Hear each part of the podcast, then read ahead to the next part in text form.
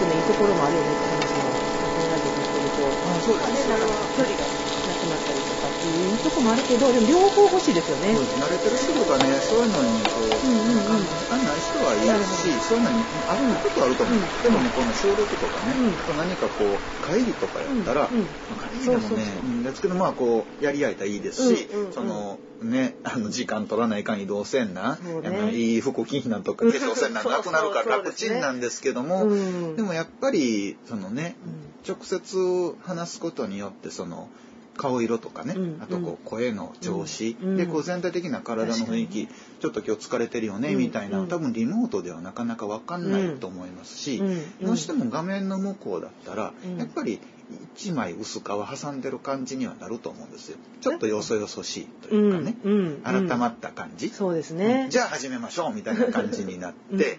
うんでもこう普段こう普通に会えたら「いや久しぶり」って会った時にこうなんとなくこうね。つまらんこといっぱい言えるじゃないですか。言える言える。でもリモート会議であんまりつまらんことや雑談っておそらくしにくいと思う。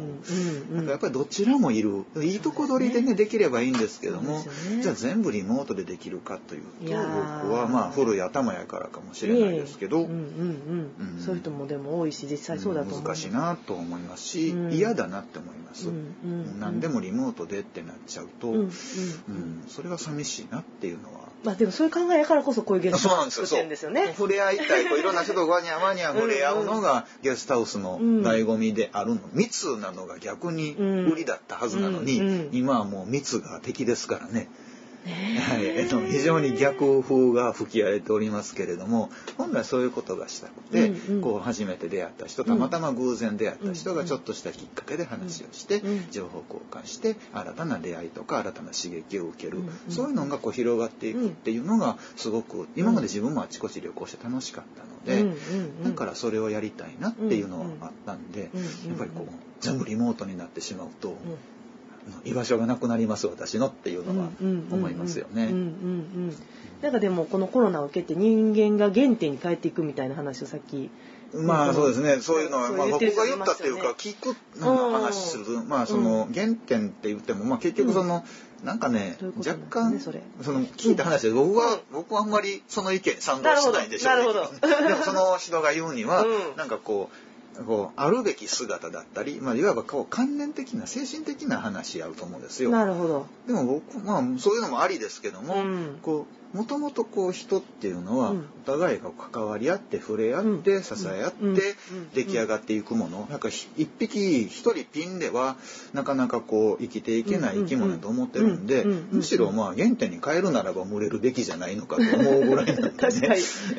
えその人の言う原点っていうのは一人に立ち返っていくってこと？一人っていうねそうなんか本当に必要なものとか。なんかこう、まあ、今までいろんなものを背負い込みすぎたとかいろいろこう作り込みすぎた、だからそうじゃない本当に必要なものをこう見るようになったのではないかみたいなね。若干こうこうハイレベルな。ハイレベルな方の思考ですね、それね。あの、こう、あの、ごしもじょわにゃわにゃと、こう、ゲスな話をしてる私らのようなところ、まあ、あんまりね、ちょっと分けてしまうとまたあれなんですけど、でもでも、まあ、ちょっとこうね、うん。こう、いい、きちっと考えてある人ら、そういう意見、うん。まあ、それもそうだなと思う。ね。確かにその、うん。何でもかんでもね、こう、全部こう全部取り込んでっていうのがいいかというとうん。それでもやっぱりいろんなこう無駄なものを削ぎ落としてうん。だからその絶対会社に行かなあかんっていうのがうん。リモートが広がったことでうん。いや別に行かなくてもできるよねとうん。かそんなんから広がっていてこう必ずじゃあ役所の書類見な方がいいのかとかうん。こんだけの書類がいいのかとかのもちょっと見直すようになったとかそういう部分はやっぱりこうなんとなくいるよねではごめんなさい。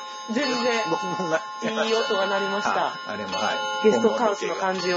そうですね。ゲストハウスの感じなんだけどまあ楽しんでいただければ。まあ昭和のね昭和の。おばあちゃんの家でこんなが良くなってましたよねっていうのは。今、こたつにもね、入ってそうですねはい。こたつもなんとか引っ張り出してきまして昭和がコンセプトでございますので。あ、鳴りやめました。うん、あ、何や、12回なり12 回なりました。お昼でございます。一番長い時間。うんいっぱい聞かせてて、うるせえよって思ってるかもわかんないですけども。いい音です。ああ、いう話でしたっけね。そぎ落とす無駄なものそう印鑑とかね。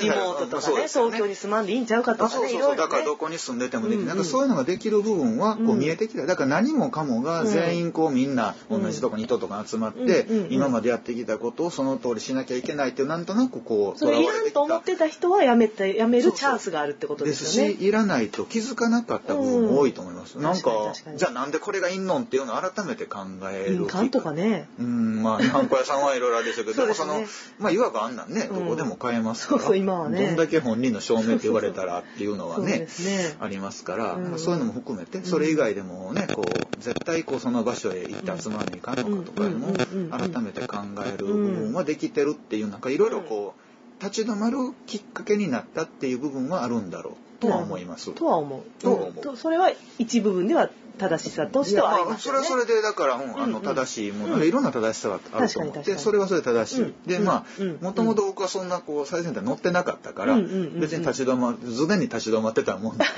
わかるわかる。分かってもらうのもいかがなものかそれ喜んで でもまあ。いや、私も立ち止まってる人間やから、共感しますっていう、あ。ありがとうございます。見事なフォローで。でもこう、せかせか行ったわけじゃないし、何もかも取り込んで生活できる。むしろこう、ちょっとこう、脇道でアウトロー的に、若干こう、車に構えて、そんなの俺はみたいにごめんなさい、やってきた人間やから、別にまあ、常に止まってたから、今更立ち止まることもなかったんで、それほど、いや、そんなん、そう、その通りやんって。うんうんうん、そうですね。わかるわかる。うんうん。まあでも、社会全体でね、そういうのも改めて考えるっていうきっかけができたっていう部分では、まあ、一つその、うん、あの、いいっていうかなんていうか、うんうんうん、今までなかったタイミングをつかむことができたという捉え方は、うん、まあ一面ではあるのかなとは思いますよね。それでもやっぱ寂しさがやっぱりね。私は寂しいです。ね、はい、寂しいし息苦しいです。くどいようですが本当にマスクせずに自由に外の空気吸いたいです。本当に本当に。もうちょっとね金木犀なんかもそうですけれどもちょっと花が咲いて季節の匂いね。やっぱり風の匂いも変わってくるじゃないですか。変わります変わります。冬の匂いってなんかこう鼻の奥にツンとくるような、ね、あるある。本当にわかる。感じると外出た瞬間にあ空気が変わったな季節変わったなって感じてたことも結構あったのでそれがねなんかこうですね、ちっちゃいことがだからそういう体験って結構子供の頃に刻まれて大人になっても思い返したりするけどちっちゃい時からずっとマスクしてるとそういった季節の匂いとかをそうですよ、ね、子供たちもあんまり分からんまま、ね、体験が減ってしまうっていうのはちょっと心配というかね。なんかこういろんな音とか匂いとか、うんうん、だから音なんかも今は逆にみんなこうね、うんうん、あの音音楽イヤホンで音楽や聴いてるので、うん、そのちょっとした音とかね変わりとかも分かんない、ねうんうん、でもただでも音とが遮断されてる、うん。うん、で常にスマホ見てるから、周りも見ないから視覚も遮断されてる、唯一残ってた嗅覚すらもマスクで抑えてしまったらもう何を感じるんだみたいな、うんまあ、それをここで述べても仕方がないんですけどでもなんかいろいろこう寂しいなっていうのは思いますね。まあそういう感覚が好きな人がまあこういう奈良の場所を選んだりとかきっとねそういう人多いからやっぱりこのお話いろいろ奈良の人に聞いててもやっぱなんかそういう奈良でよ逆に奈良で一人で歩いてて奈良のいいところ良かったとか奈良に行ってよかったとかいう人もいるしそうですよね、うんうんうん、人工的なごちゃごちゃした音とか匂いが意外に少ない部分があるので,、でね、街の中であってもねうん。ね、寺の音だったりとか鹿の声であったりとかもありますし、うんうん、匂いなんかでもね、うん、あんなもう今年どうなんかのお水取りなんかで五体松の焦げる匂いとか、いろいろあるじゃないですかね、ね、想像するだけでなんかそうなんですよ。いい気持ちになりますよね、ちょっとね。なんかやっぱね普段考えないしそういう感覚やっぱりちょっと奈良って、あなんかこうずっと昔から、うん、昔こんなんだったんだなっていうのをふっと思えるような瞬間があちこちに転がってるんで、だからそういうのをね好きな人は来てもらえると思うので、その人に来てほしいんですよ、ね、マスクなしでね。マスクなしでね、ね、もういやこの際マスクしててもいいです。来てほしいんですけど。そうですね。はい。とにかく来てほしいんですが、まあねこんなご時世でねあんだけ外出するな外出するな言うてるので、まあなかなかねもう出ること自体が罪悪感みたいになってそれもちょっと寂しいな本当に。うん。まあなんとかねこう、私は何もできないんでもう偉い人に頼むしかないんですけど早もう早く早く薬お薬をって感じですけどもね。まあ今はもう大変な仕方ない。でもね、うん、ほんまにいよいよ耐えにくくなってきてるのは事実でなんせ1年ですからね。長いですよ。いやそういうお店さん多いと思います。飲食店もやっぱ実際街歩いてるとあここなくなってなくなってるってお店も多いし。だって私たちも行ってませんもん切実ですよね。そう。うん。現に自分たちも行ってないんやもん。うん、そう、行ってない。うん。行かなくなりました。行かなくなった。ちょっと思いつきでも行ってたのに、もう早う帰ろうとか。うん。閉まってたりとかなるとね、うん、そうなるとやっぱそれは大変やろと。ね、やっぱ飲食店がすごいもねクローズアップされてますけど、うん、飲食店以外もね。宿泊業もですそうですよ。あ宿泊業もね。やしまあそれ以外も結局ね、そんなもう町のお店屋さんでもそうじゃないですか。そうですそうです、うん、もう入店時には必ず消毒とマスクなんて言われたらちょっとふらりとよろかっていうのも行きにくいし何でもネットで買えるってなったらネットの方でみんな買っちゃうし。わざわざねこうウィンドウショッピングいうのもなんかしづらい雰囲気があったりすると、やっぱり街へ出ない、だからもうこうなってきたら飲食や宿泊だけじゃなくてですね。店、うん、なんか苦しいなでそれが苦しいとそれに付随してご家族の皆さん苦しいわけでみんな苦しいわけで。す結本中のね、だって感じですよね。世界中ね、誰もがって思いますよね。